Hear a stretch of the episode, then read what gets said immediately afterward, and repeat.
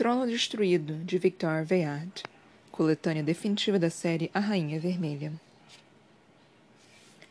Mal posso acreditar que vocês estão comigo há tanto tempo. Obrigada. Em todos os meus estudos em Norta, meu trabalho sempre se desenvolveu às margens do acontecimento conhecido apenas como calamidades. Sempre fui fascinado pelas histórias do nosso passado distante, bem como pelas lições contidas nele Infelizmente, porém, os tempos pré-prateados mostraram-se sempre repletos das lacunas e difíceis de verificar, visto que as fontes primárias estão, em sua maioria, perdidas. Só acontecimentos relativamente recentes, por recentes, entenda-se dos últimos 1500 anos, podem ser considerados marcos seguros. Apesar de serem registros já bastante conhecidos, ainda são vitais por terem aberto o caminho. Assim, devo basear toda a minha pesquisa nesse relevante linha do tempo, relacionando-a tanto com o que está nos arquivos de Delphi como o que está nas caixas fortes da Montanha do Chifre. Nota: datas baseadas no calendário de Norta. Minhas desculpas à República. EA igual à Era Antiga, antes da formação de Norta. NE Nova Era, depois da formação de Norta. Ante 1500 EA civilização espalhada pelo continente ainda em fluxos migratórios depois das calamidades.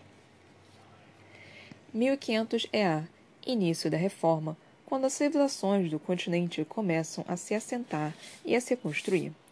950 EA julgamento de Bar Rumbler, registro mais antigo de um indivíduo prateado. Um forçador demonstra seus poderes ao ser julgado por roubo. 900 EA Fundação da dinastia Phoenix formação do reino de Sairon, o mais antigo do continente a ser governado por prateados, segundo as tradições cironianas. 202 EA. Depois de uma guerra civil, o reino de Tiraxis se reconstrutura na triarquia atual. 180 EA. Formação de Tetônia, um dos vários pequenos reinos que brotam nas montanhas, o qual virá a se tornar Montfort. 72 EA formação do reino de Lakeland por meio das conquistas da linhagem Signet. 0 NE formação da Norta moderna sob a dinastia Calore, com a fusão de pequenos reinos e cidades-estado da região. 2 NE Piedmont e Norta estabelecem uma aliança através do casamento, o que lança as bases de um vínculo duradouro entre as duas nações. 170 e 195 NE guerras de fronteira entre Lakeland e vários chefes militares de Prairie. 200 NE Início da guerra entre Norta e Lakeland. 296 NE Dan Davidson, futuro primeiro-ministro da República Livre de Montfort, foge de Norta. 321 NE Guerra Civil de Norta. Secessão de Rift. Abdicação do rei Tibérias VII de Norta. Queda do reino de Norta. Abdicação do rei Ptolemos de Rift. Abdicação da rainha Evangeline de Rift formação dos estados de Northam. A lista acima é uma seleção dos fatos históricos mais marcantes que podem ser encontrados em quase qualquer texto aceitável de Ascendant a Harbor Bay. Nem eu, nem os estudiosos de Montanha do Chifre estamos interessados no que já sabemos. Para a tristeza de Sarah, depois de semanas de estudo, tentei compilar uma espécie de panorama do tempo antes da reforma. É preciso ter em conta que as informações são pouco científicas e, por hora, impossível de verificar. Boa parte do que encontrei contradiz diretamente ou outras fontes, então tentei traçar um esboço das informações em comum. De grande ajuda foi uma coleção de publicações em papel, preservada meticulosamente numa sala com controle de temperatura e pressão nas profundezas da montanha do chifre. Registros indicam que tais documentos, que se assemelham a anais ou panfletos, foram lacrados nas caixas fortes antes da existência de Montfort, há mais de mil anos. Por isso, parto do princípio de que as caixas forte, construídas originalmente para sobreviver às calamidades, receberam documentos que deveriam sobreviver a seus proprietários. Vários desses documentos parecem fazer parte de um mesmo conjunto de, que contém o que deviam ser belas fotografias. Tem sido difícil traduzi-los, mas não é impossível. Um conjunto talvez fosse chamado de Geografia da Nação, Gostei particularmente dos livros ilustrados em que se detalharam as aventuras de um insacível combatente de crime vestido de morcego. Ou algo assim, enquanto outro traz apenas o título Tempo. Primeiramente, devemos explorar o passado a partir de um ponto fixo da história. Para nós, será o ano de 1500 EA, quando teve início a reforma. Tudo o que aconteceu antes e durante as calamidades está envolto numa névoa histórica, de modo que mitos com frequência se sobrepõem aos fatos. Sabemos que as calamidades em si destruíram ou pelo menos abalaram severamente as civilizações anteriores à nossa, a ponto de, ainda hoje, precisamos juntar fragmentos para ter uma ideia daqueles tempos. Segundo as fontes da Montanha do Chifre, a primeira das calamidades, a mais destrutiva e duradoura, foi uma mudança catastrófica no clima devido à poluição em escala global. A situação piorou ano a ano, ao longo de décadas. As secas devastaram boa parte do planeta, até terras para além dos oceanos que circundam nosso continente, lugares que não consigo sequer começar a compreender. É possível que esses lugares já não existam ou que estejam passando por sua própria reforma. A guerra e o interesse próprio limitaram os reinos prateados ao seu próprio quintal, por assim dizer. Talvez o mesmo possa ser dito dos demais. A seca, com o tempo, acarretou um colapso da agricultura, escassez de alimentos, migrações, revoltas e guerras nas áreas afetadas. Muitos tentavam fugir para as regiões que ainda produziam alimentos. Guerras por recursos, água, combustível, território, etc., passaram a eclodir com frequência por toda parte.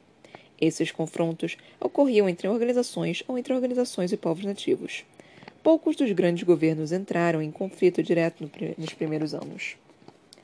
A mudança climática gerou tempestades mortíferas, tanto na terra como no mar. Muitos habitantes do litoral foram forçados a ir para o interior, onde tinham de enfrentar nevascas, tempestades de gelo, tornados e contínuas tempestades de areia causadas pela seca. A velocidade da mudança dos padrões da temperatura levou a humanidade ao limite, causando a extinção de muitas plantas e animais. A subida do nível do mar também contribuiu para um enclausuramento, forçando as populações a se concentrarem em áreas habitáveis, cada vez menores. Havia ainda enchentes extremas, que transformaram a delta do Grande Rio em região ao redor submergido centenas de quilômetros de terra para formar os contornos de costa que conhecemos hoje. Além das enchentes, uma série de terremotos transformou a costa oeste, criando um mar onde antes havia um enorme vale. Vulcões há muito adormecidos entraram em erupção na região noroeste, lançando milhões de toneladas de fuligem no ar. É interessante notar que, embora múltiplos terremotos e desastres naturais tenham arrasado o continente, o cataclisma mais temido nunca chegou a acontecer. Segundo os textos preservados, tanto cientistas como civis estavam extremamente preocupados com a possível erupção da caldeia vulcânica, sob que hoje é o Vale do Paraíso. Essa erupção teria mudado o clima mundial e destruído quase todo o continente em que vivemos. À época dos textos preservados, cientistas postularam que a erupção já devia ter ocorrido havia muito tempo. Hoje passamos ainda mais desse prazo. Vou enviar ao Primeiro-Ministro e à Assembleia do Povo uma solicitação para organizar uma equipe de análise a fim de observar o Vale do Paraíso e o gigante adormecido sob ele. Não é surpresa que, em meio a tamanha turbulência, doenças tenham aparecido em muitas regiões e se espalhado cada vez mais, afetando até mesmo grupos considerados seguros. Muitas eram mutações de enfermidades de menor risco ou males antes erradicados que encontraram novas vítimas em populações outrora protegidas. Milhões de pessoas por todo o mundo sucumbiram a doenças antes consideradas curáveis, e a maioria das civilizações começou a ruir. Tudo isso foram ações da natureza, ou, como diriam alguns, dos deuses. O mesmo não vale para a última das calamidades, um ato voluntário dos homens. Dos homens. Dispomos hoje de poderio militar, bombas e mísseis de tamanho e qualidade variados, mas nada que se compare às armas monstruosas que nossos antepassados criaram. De alguma maneira, pela divisão da partícula mais minúscula da existência, os cientistas do Velho Mundo descobriram que poderiam criar uma mais destrutiva das armas, a bomba nuclear. Em meio aos diversos desastres já mencionados, ela foi usada por todo mundo conhecido com graus variados de destruição. Ainda antes do início da guerra nuclear, governos e cidadãos temiam essas armas. Por isso, muitos planos foram feitos. As próprias caixas fortes da Montanha do Chifre foram projetadas para resistir a um ataque nuclear, motivo pelo qual foram cavadas nas profundezas das rochas. De acordo com os textos encontrados lá, nosso continente foi poupado da pior parte da bombardeio nuclear.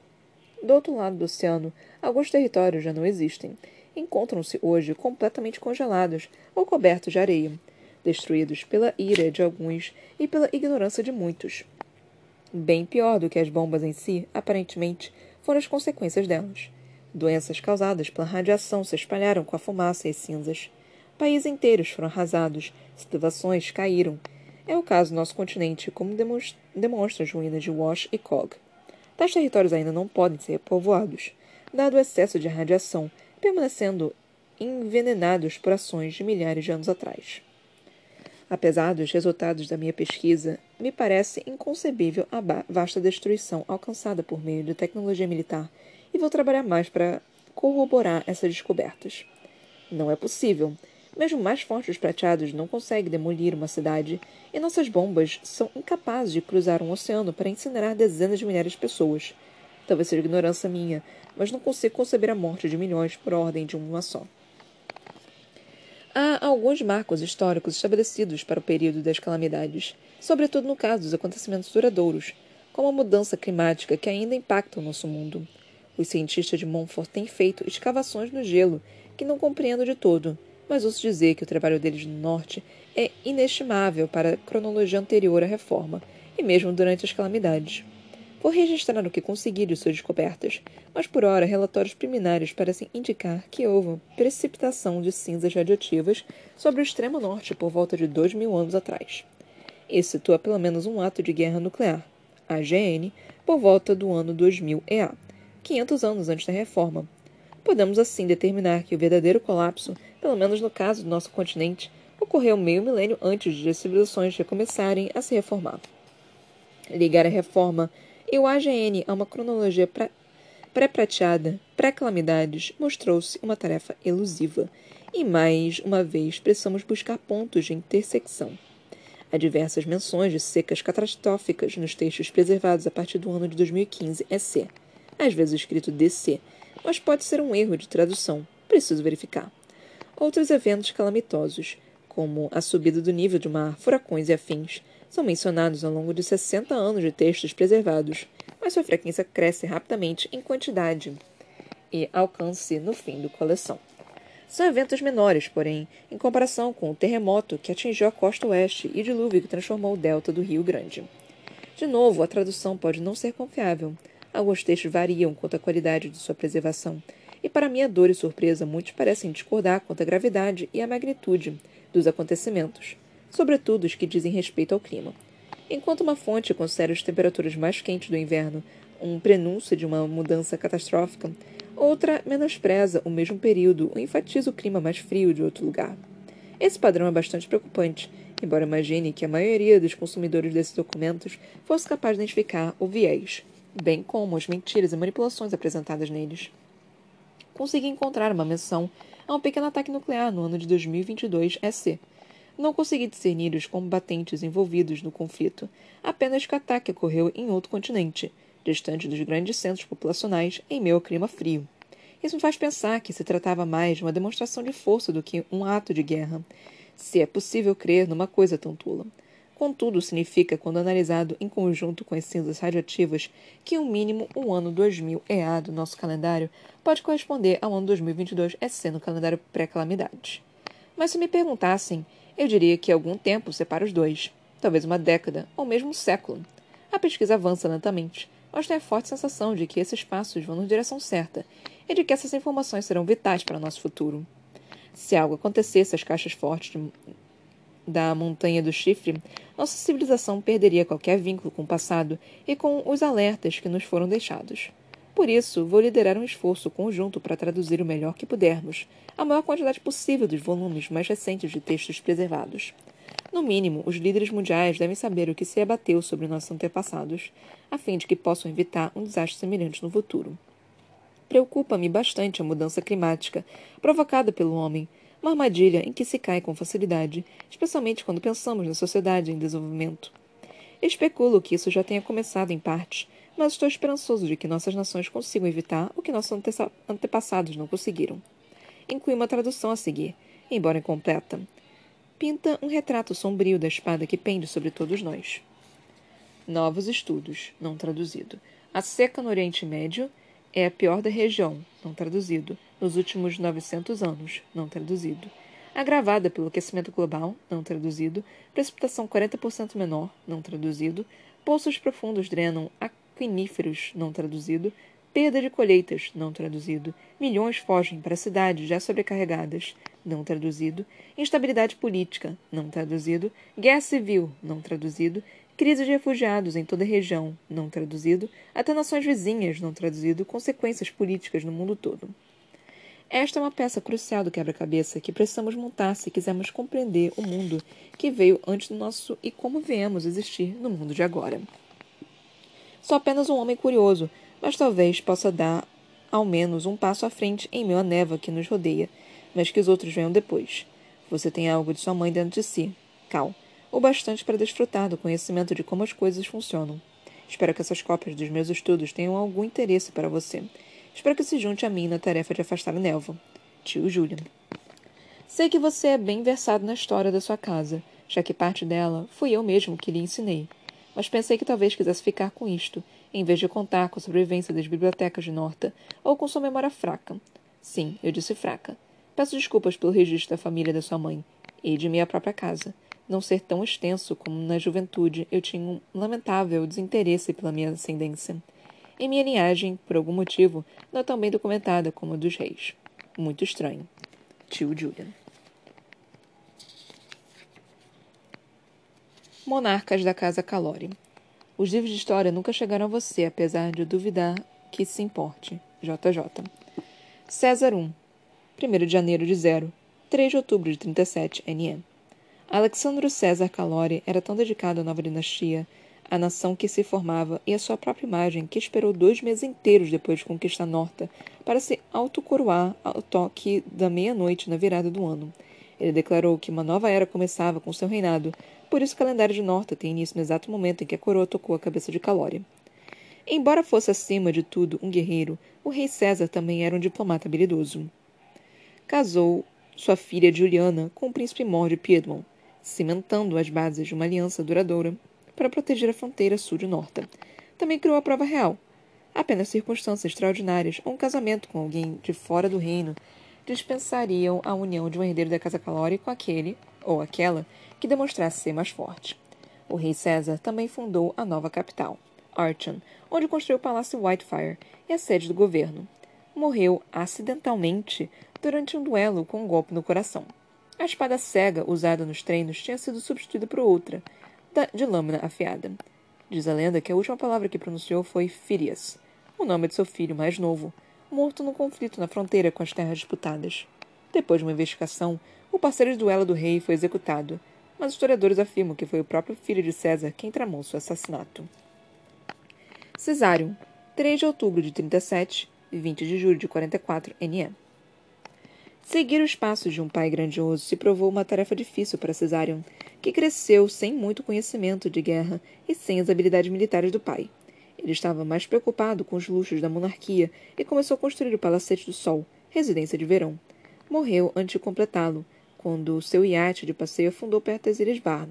Testemunhas dizem que o rei se afogou devido ao peso da coroa e de suas joias, embora também existam relatos de um ataque de tubarões.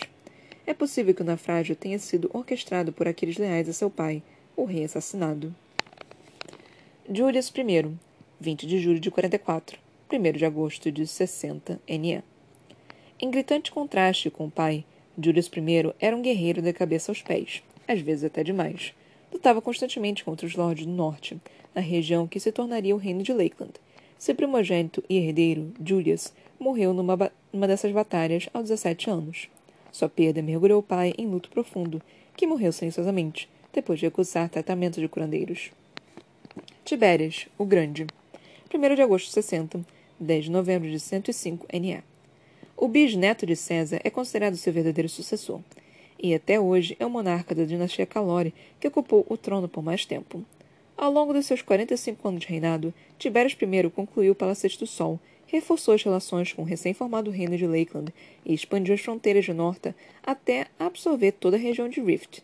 Perante algumas áreas de território dos Samos que ainda resistiam ao governo Calori, o próprio Tiberias conduziu seu exército rumo às colinas de Rift, subjugando os rebeldes que restavam.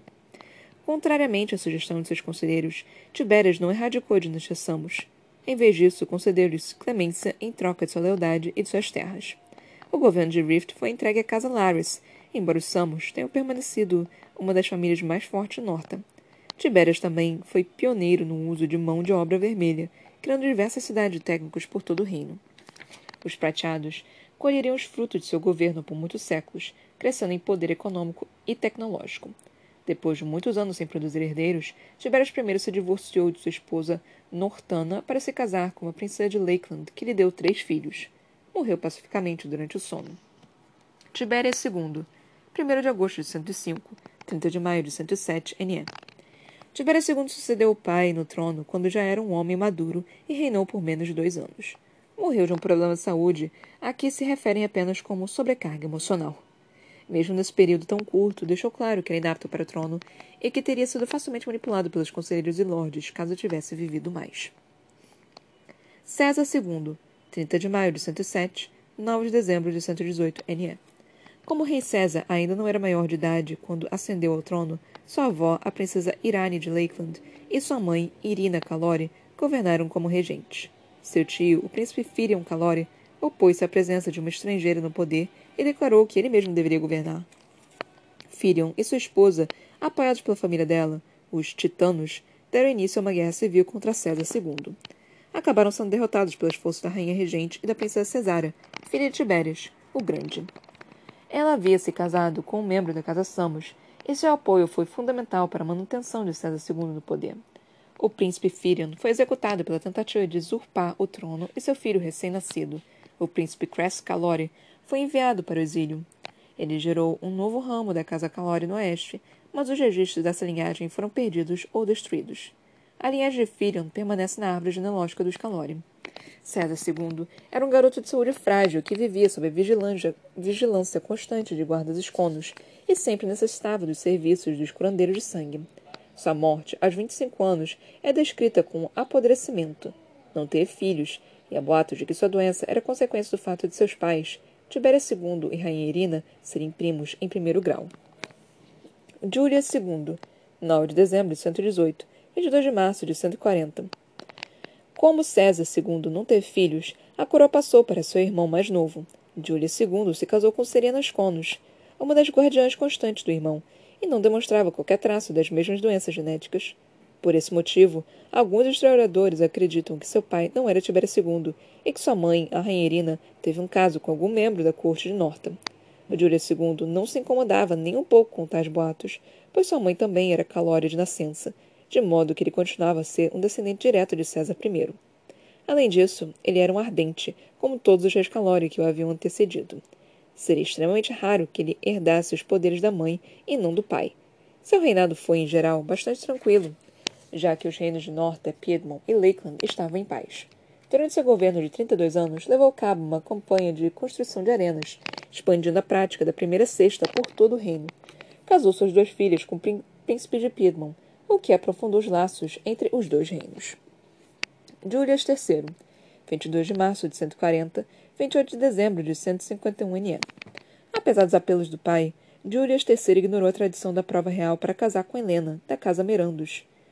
Os historiadores lançam abertamente a hipótese de o jovem príncipe ter cedido aos poderes dela em vez da paixão. Depois da coroação de Julius III, seu filho e herdeiro embarcou numa viagem pelo reino. Durante uma visita à fronteira da, da Maiden Falls, a caravana sofreu um ataque de bandidos vermelhos e o príncipe foi morto.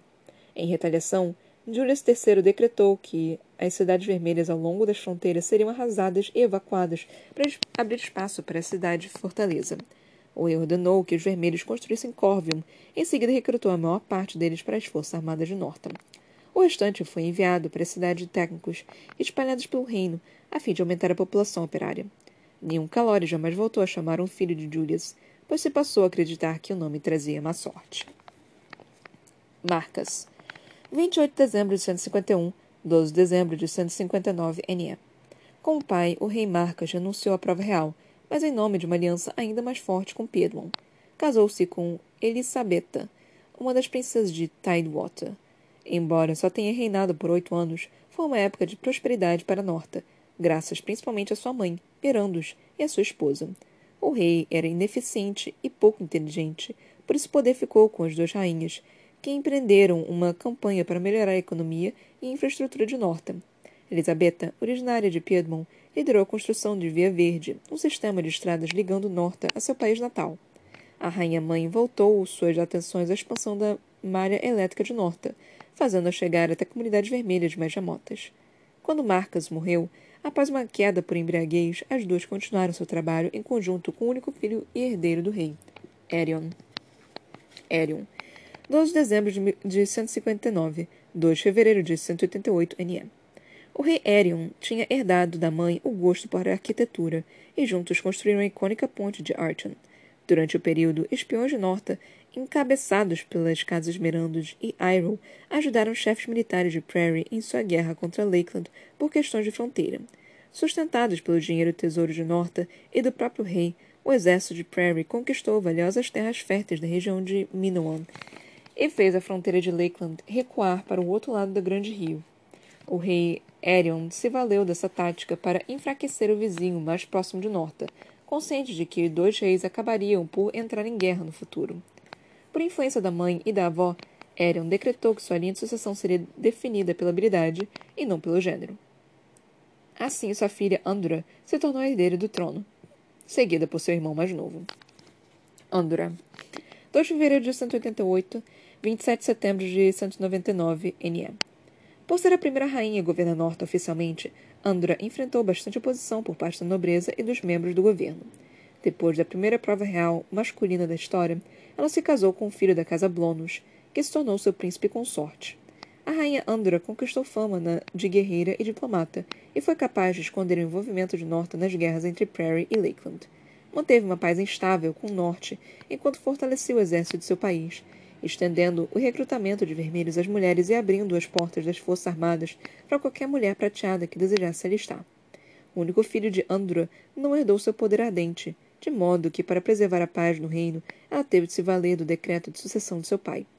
O irmão dela foi seu herdeiro até morrer num levante vermelho em Harbor Bay. Revoltas similares ganhavam força em outras partes de Norta, em Lakeland e em Piedmont, e os lordes prateados mantinham as duras penas o controle sobre a população maior de vermelhos. O filho de Andra, Ambrosine, deixou Norta após a morte da mãe a fim de buscar sua sorte no oeste. É um curandeiro poderosíssimo, quase imortal, tamanha sua habilidade, e ainda governa como rei triarca em Tiraxis. Tem mais de cem anos de idade. Tibérias III, 27 de setembro de 199, 30 de março de 222 NE. Primogênito do irmão da rainha Andra, Tibério se tornou herdeiro do trono depois da morte do pai. Ascendeu ao poder em um momento caótico de rebeliões vermelhas e deterioração de relações com Lakeland. Um de seus primeiros atos como rei foi convocar uma reunião com a monarquia de Lakeland, mas as negociações logo ruíram e veio a declaração de guerra, que duraria mais de um século e custaria a vida de milhões de pessoas, vermelhas e prateadas. Já sugeriram que a guerra não só era motivada pelo ódio entre as nações, mas também por necessidade, no intuito de reduzir a população de vermelhos tanto em Norta como em Lakeland. Leonora.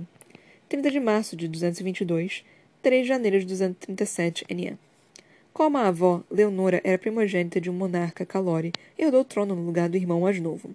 Recusou a prova real e jamais se casou, mas Marianne no Noli foi sua consorte até a morte, recebeu o título de princesa. Leonora foi a primeira entre todos os governantes Calori a deixar Norta durante o reinado, embarcando numa viagem por Piedmont para visitar primos e diversos dignitários.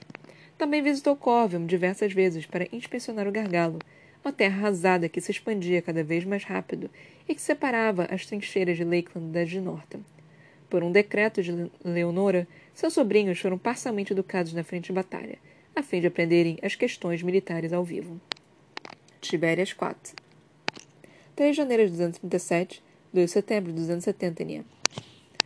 Em continuidade com a tradição militar iniciada por seus ancestrais, Tibérias IV foi general das Forças Armadas de Norta antes de suceder a irmã. Supervisionou mais de 30 anos de guerra como rei e, já próximo no fim do reinado, deu início a uma campanha clandestina contra Lakeland. Ele se serviu de uma vasta rede de espiões, liderada pela Casa Iroh, para se infiltrar em fortalezas, rastrear movimentações de tropas, sabotar a distribuição de suprimentos e assassinar figuras-chave do governo e do exército inimigo. O segundo filho do rei, Eirik, foi assassinado em retaliação a uma das mortes causadas por espiões de Norta. Ele caiu numa emboscada, armada por prateados inimigos disfarçados vermelhos, durante uma revista de tropas na fronteira de Lakeland. Depois da morte do filho, Tibérias IV passou a maior parte do seu tempo na frente da guerra, enquanto seu herdeiro governava na capital e aprendia em primeira mão a arte da política. Tibérias V 2 de setembro de 270, 1 de agosto de 296 ANE. Depois de cumprir a tradição da prova real, Tibérias se casou com Annabel, da casa Lerolan, tradicionais governadores de Delphi. Ele também tinha um consorte, Robert Iroh, a quem coroou príncipe. A rainha Annabel e o príncipe Robert foram ambos grandes mecenas das artes durante o reinado de Tibérias V. Embora sua inclinação à vida militar fosse menor que a do pai, o rei criou o filho por algum tempo na frente da batalha, a fim de prepará-lo para liderar a guerra. Apesar do conflito com Lakeland, seu governo foi considerado pacífico e próspero para os prateados de Norta. Morreu de um tumor devastador, apesar dos esforços de seus curandeiros pessoais. Tibério VI, 1 de agosto de 296 NE. Hoje. Antes de subir ao trono, Tibério VI abriu mão da prova real e chocou a corte ao se casar com Coriane Jacos, dama de uma casa prateada relativamente pobre e inferior.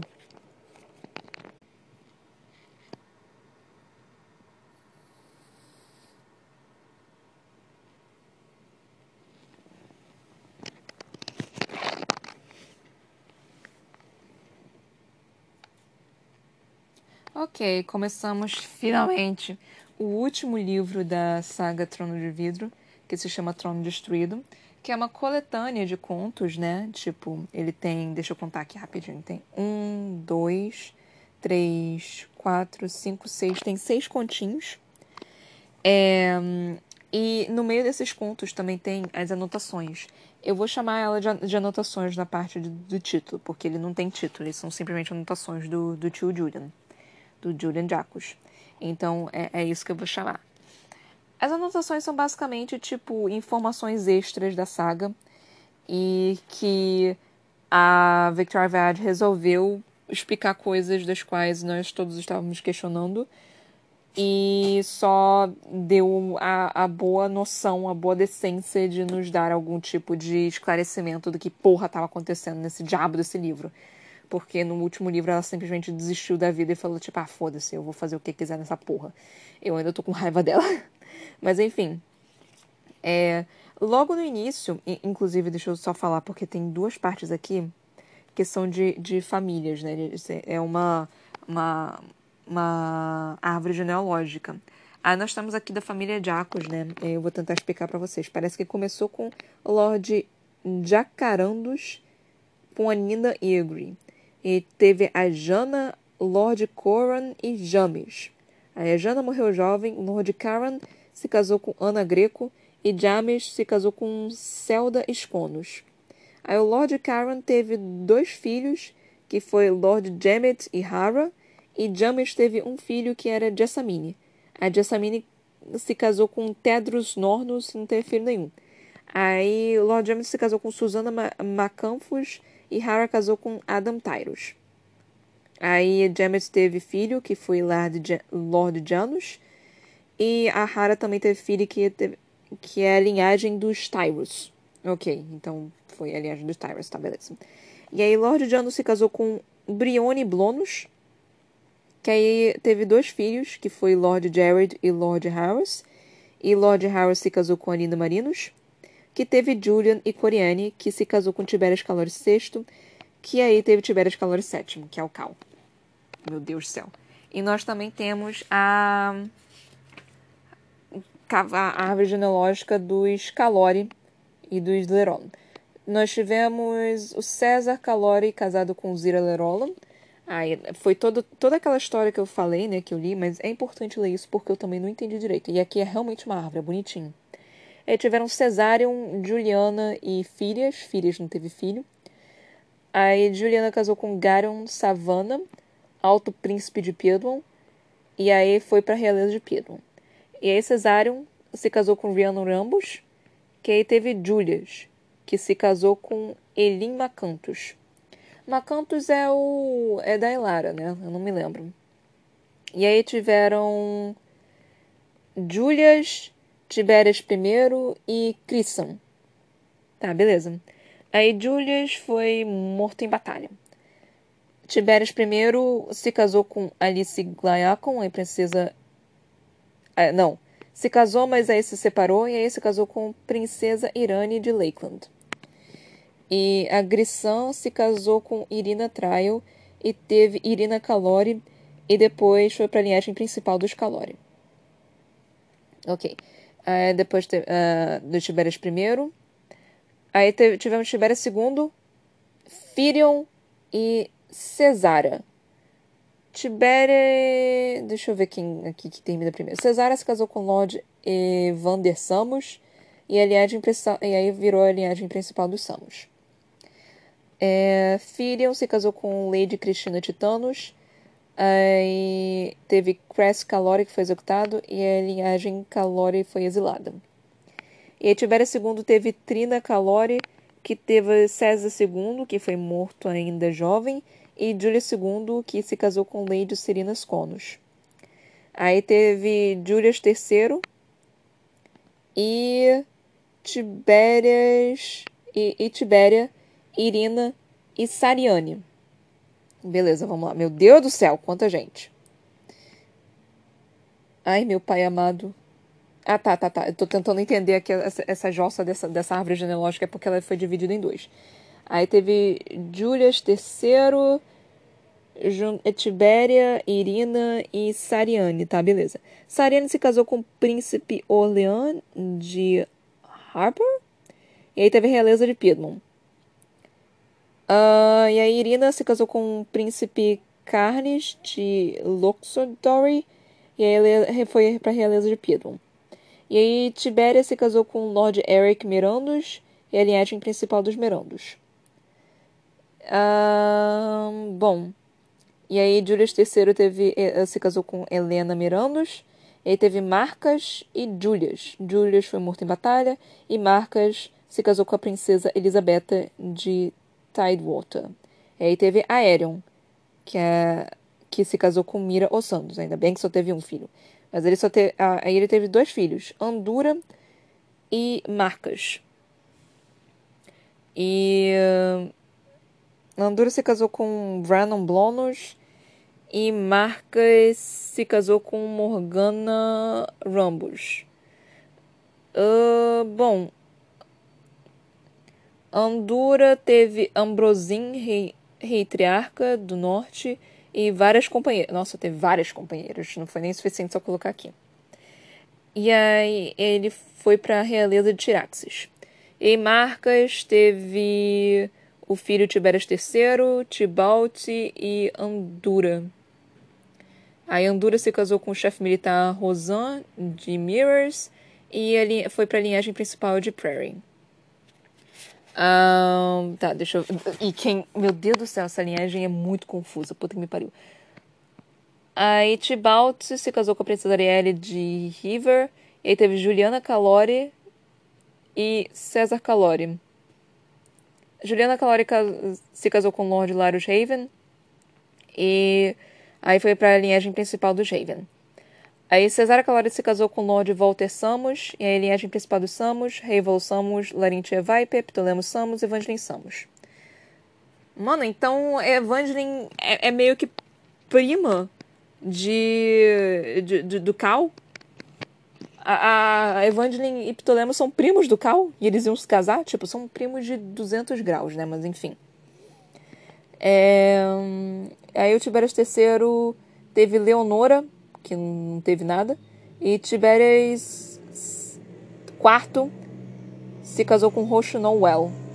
E aí teve Tiberias V, Aeric, que foi morto em batalha. Tiberias, Tiberiane, Lord, uh, foi Tiberiane. Teresa e Airin. Nossa, bastante gente.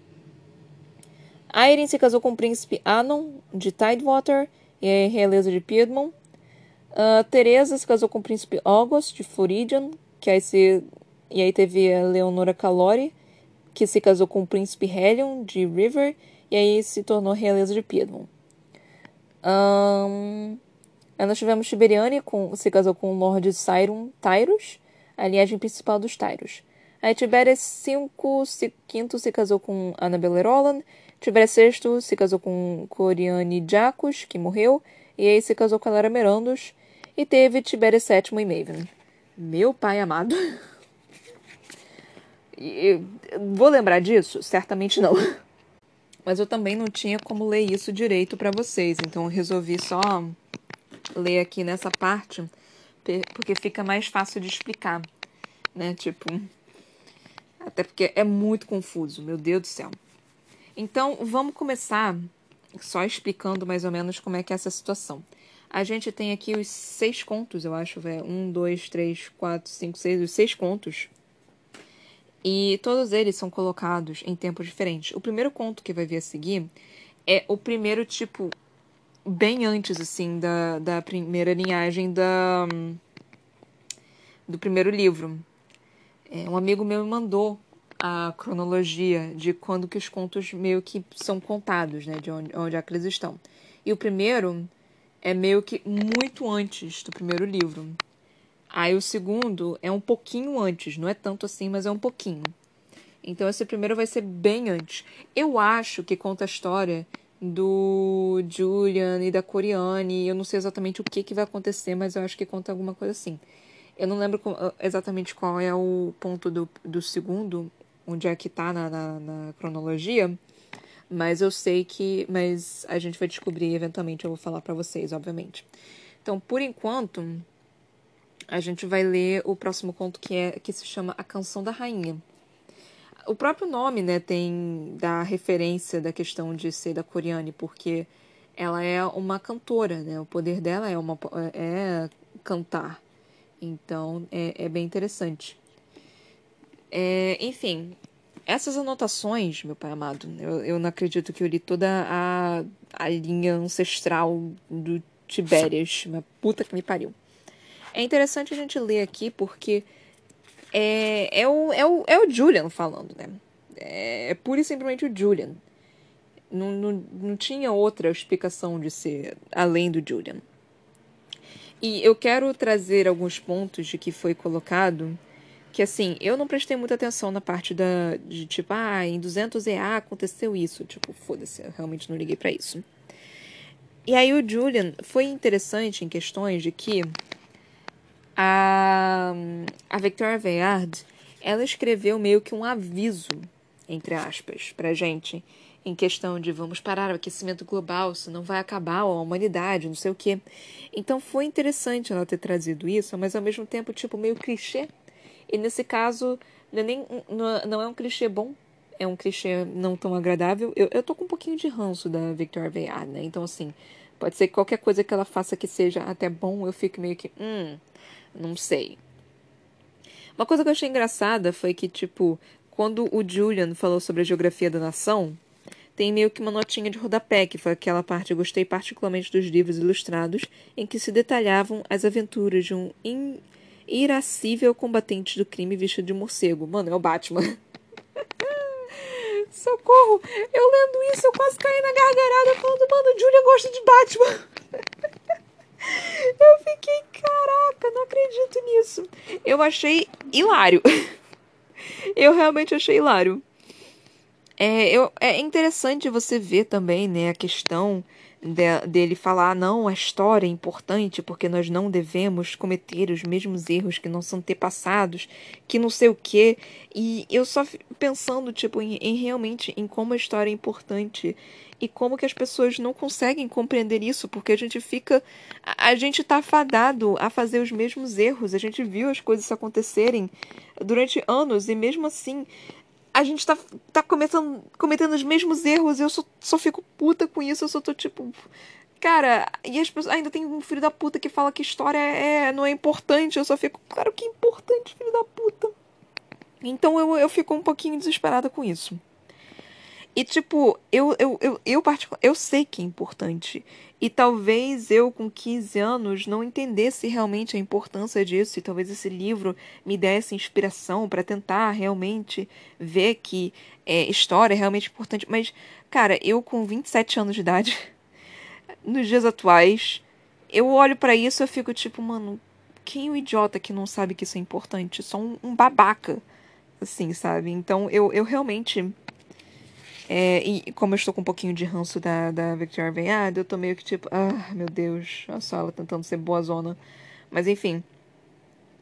Outra coisa que eu, eu, eu quase caí para trás enquanto eu tava lendo, que eu achei muito. É, como se diz? É, meio que um. É, a Victoire Veard colocou um. Qual o nome? Um oráculo aqui no meio. Porque parece que as coisas começaram a desandar em 2015, né? É, pelo, pelo que ele falou aqui, 2015 é C. É A era antiga, antes da formação de Norton. Então, SC. Não, não, era escrito SC mesmo.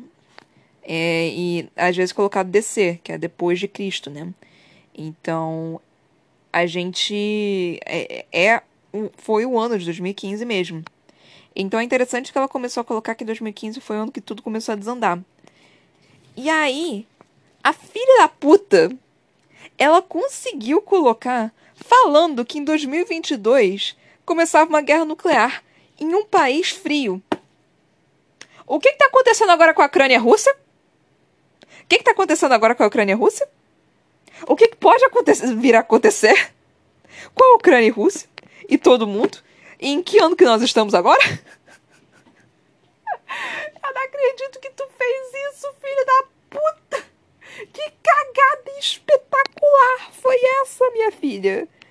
Porque puta que me pariu! E quando eu li isso, eu falei, não, não é possível, não é possível, não é possível, não é possível, não é, não é, só não é. Eu lendo isso, eu, tipo, não é. Assim, óbvio, eu, eu, eu particularmente acredito que não vai ter uma guerra nuclear. É burrice demais ter uma guerra nuclear. É assim. Basicamente, teve guerra nuclear, acabou a vida. Assim, não tem sobrevivência, não tem por que ter guerra nuclear. Mas. É engraçado você ver isso, sabe? E, o, o, quão, o quão perto ela chegou, sabe? Em questão de Ucrânia e Rússia também que, que tá rolando. Tipo, é um país frio, né? Que, que basicamente o que ele tinha dito, ah, é aqueles países mais lá do outro lado lá. Então, cara, que puta cagada que essa mulher fez. Meu Deus do céu, eu não esperava. Ela falou, não, 2022. Eu fiquei. O, o, começou a guerra nuclear em, com os países frios lá do norte. Eu só fiquei. eu não acredito que você fez isso. Ai, mano, não, não, não dá tem limite pra cagada. Joga na loteria, que eu acho que você chegaria mais perto do que você chegou aqui, cacete. Mas enfim. Nossa senhora, não é possível. Eu, eu ainda tô. Eu, eu, eu ainda tô em choque. Eu lendo isso, eu fiquei, não é possível. Não é possível que eu acabei de ler isso. Eu. Ai, não dá, não dá. Tipo. Eu ainda tô impressionada, gente. Eu, eu tô realmente impressionada. Mas enfim. É. E aí o, o, Julian continuando falando, né, sobre o que aconteceu, continuou falando sobre a questão de do aquecimento global e que tinha alguns livros que alguns livros falando que não o aquecimento global é realmente super, é algo que está acontecendo agora, e nós temos que tomar cuidado com isso. E aí outros livros falando não, aquecimento global é, é, é, é não é nada demais, não sei o que, que é exatamente o que a gente tem hoje em dia. Tem pessoas que acreditam que a Terra é plana, que não é. Sinto muito se você é terraplanista, só não é, você está errado. É... E tem as pessoas que são inteligentes e têm um cérebro e que dizem que a Terra não é plana, e que ela é redonda. E é a mesma coisa aqui nessa questão, tipo, aquecimento global existe. E você falar, tipo, ah, tá vendo que não é aquecimento global porque tá frio? Mano, vai tomando seu cu. É, esse argumento é, é o argumento mais fraco que eu já ouvi na minha vida. É a mesma coisa que, que a pessoa querer provar que a Terra é plana e pega uma régua e coloca no horizonte e fala, tá vendo como a Terra é plana? Aham, uhum, tá certo. E a pessoa querendo falar, tipo, tá, a Terra é plana porque a gente. A, a, tá vendo como a gente não cai? Porque se, se fosse redonda a gente estaria caindo. Nunca estudou gravidade na vida, né? Tipo, magnetismo, gravidade, qualquer coisa, sabe? Passou por uma escola, talvez. Nunca estudou, né? Tá, tudo bem então. Então é o mesmo argumento. É assim, você ter a, a cara de pau de falar, tipo, tá vendo como não tá tendo aquecimento global? Porque tá, porque tá frio? Mano, que tá frio é o seu cérebro. Porque assim, ele já morreu há muito tempo. Não tá, não tá, não tá tendo calor suficiente para ele conseguir pensar, não. Porque puta que me pariu, não dá. Eu geralmente sou um pouquinho mais delicada. mas eu perdi a paciência. Eu geralmente consigo ser um pouquinho tipo, é bem assim, né? Vamos, tent vamos tentar se entender, vamos tentar meio que ver aqui uma coisinha que talvez você esteja errado, sabe? Só talvez assim você esteja. Não, você tá errado, foda-se. Se você pensa o contrário, você é um idiota. Eu, eu sinto muito, mas eu, eu tô cansada. Eu, eu estou cansada de tentar defender idiota. Eu, eu, nem defender, só, tipo, tentar fazer, dar um empurrãozinho aqui, tipo, desculpa, hoje pelo menos não dá, eu não consigo. Hoje eu não consigo. Não sei se é porque eu tô com raiva da Victoria Veiade, então eu, eu talvez esteja sem paciência com qualquer pessoa, e aí eu tô sendo mais ríspida do que eu deveria. Mas hoje, em particular, sinto muito, não dá. Só não dá, tipo, idiotice sem limite. E minha paciência também. Enfim. Aí o Júnior falando essas coisas, né? E ele falando, tipo, ah, a gente tem que é, tomar cuidado para que nossa futura geração não, não faça a mesma coisa. Mas eu acredito que esteja meio que longe disso acontecer, mas nós temos que tomar cuidado e ver os, os sintomas da Terra. Eu, uhum, exatamente, muito bom, exatamente assim. Legal, você está falando muito certo. Aí nós tivemos a árvore genealógica da família Calori. E nós tivemos da família Jacos, que tipo foi bem mais simplificada. Mano, a, se vocês forem ver o livro, a árvore da família Calori é uma árvore mesmo, tipo, é toda bonita, toda detalhada, toda cheia de, de é, detalhezinho, toda bonitinha e frufruzinha e tudo mais. E a da família Jacos são quadrados e linhas. É isso.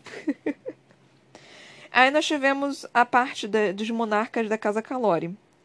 O que foi interessante de ver, é, da gente saber mais ou menos e ter assim todas as questões de tipo, ah, tal pessoa construiu isso, tal pessoa começou aquilo, tal pessoa governou por tanto tempo, e, eles se casaram com não sei quem. Então, realmente foi interessante. Eu gostei. E, e, foi, eu achei interessante. Foi tipo, foi quase como ter realmente uma aula de história. E eu particularmente eu gosto de história. Então, para mim foi um, pouquinho mais interessante. É, é desnecessário? É, assim, não é, é uma encheção de linguiça, assim. Como é um extra, faz total sentido ser é, é justamente isso, é um extra. Então, não vai mudar a minha vida se eu não tivesse sabido disso. Mas é interessante saber, sabe? É só aquele extrazinho, assim, só aquele aquela pitadinha de sal a mais para temperar o seu o seu feijão. Então é mais ou menos isso. E interessante também que o, o Julian termina com o Tiberius VI, que é o pai do, do, do Cal. Ele não continua com o Cal nós temos mais anotações, nós temos mais uma, duas, três anotações, então talvez ele continue ali. Mas é interessante ver, e até ao que ele escreveu para o Tibério VI, né? Antes de subir ao trono, Tibério VI abriu mão da prova real e chocou a corte se casar com Coriane Jacos, dama de uma casa prateada relativamente pobre e inferior.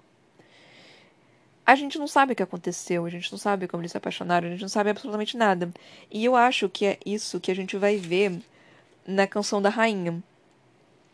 Esse, essa relação de amor, né, de, de como eles se conheceram, talvez, não sei, entre o Tibérias e a Coriane. E eu tô curiosa para saber sobre isso. Eu realmente estou curiosa para saber. É algo assim que que eu gostaria que aquecesse meu coração. Mas com a Victoria Veada, eu não sei. Mas eu, eu tô na pequena esperança de que talvez seja melhor. Eu, eu, eu ainda tenho esperança. Eu estou me agarrando de tal forma à, à esperança que assim. Ai, mano. É, eu, eu, tô, eu tô me agarrando com toda a minha força com a esperança. Tipo, sério. É, é demais. Mas, enfim. É. Então acho que é isso que eu tenho para falar no momento, assim, não teve exatamente história, história, né, de não de de um, um, uma historinha, né? Mas enfim, É, então, mas foi interessante assim para você poder trazer, né, todas as informações dos calores e tudo mais. Então, não foi bem terrível, né? Assim, por enquanto está aceitável. Eu não estou desestimulada. Eu não estou decepcionada. Eu não estou com raiva. Eu estou neutra. Então, não sei. Pode ser que melhore, pode ser que piore. Eu não sei. Vamos ter que ver. Vamos ter que saber como é que vai acontecer. O desenvolvimento e tudo. Eu, eu, eu, eu, eu tô com esperança, mas não tô com expectativa. É, é basicamente essa a, o, o, que, o que eu estou sentindo nesse momento. Mas. É isso, né? Não tem muito mais o que falar sobre as anotações de, de Julian Jacos. Tem que esperar. Eu sei que um dos contos é sobre Mare e, Ma e Maven e, e Cal. Eu tô com a esperança de que talvez aconteça alguma coisa mais interessante com eles. Mas, né? Sendo que a Victoria Verde, sei lá o que, que pode acontecer nessa porra. Mas vamos lá, né? Vamos ver o que, que vai acontecer. Esperança é a última que morre. Então é isso, gente. Muito, muito, muito obrigado por terem me ouvido até aqui. Se vocês estiverem curtindo, por favor, compartilha com todo mundo que vocês conhecerem. Vamos tentar. É, é meio chato falar isso, mas vamos tentar me deixar famosa para eu poder viver só de só de leitura de livro, né? Que seria um sonho, verdadeiramente um sonho. Eu gostaria muito que isso pudesse acontecer. Então, se isso puder acontecer, eu ficaria muito grata a vocês que me, estão me auxiliando aqui, né, na, nesse, nessa jornada de leitura e tudo. Então é isso, gente. Muito, muito, muito obrigada. Até a próxima. Beijinhos e tchau, tchau.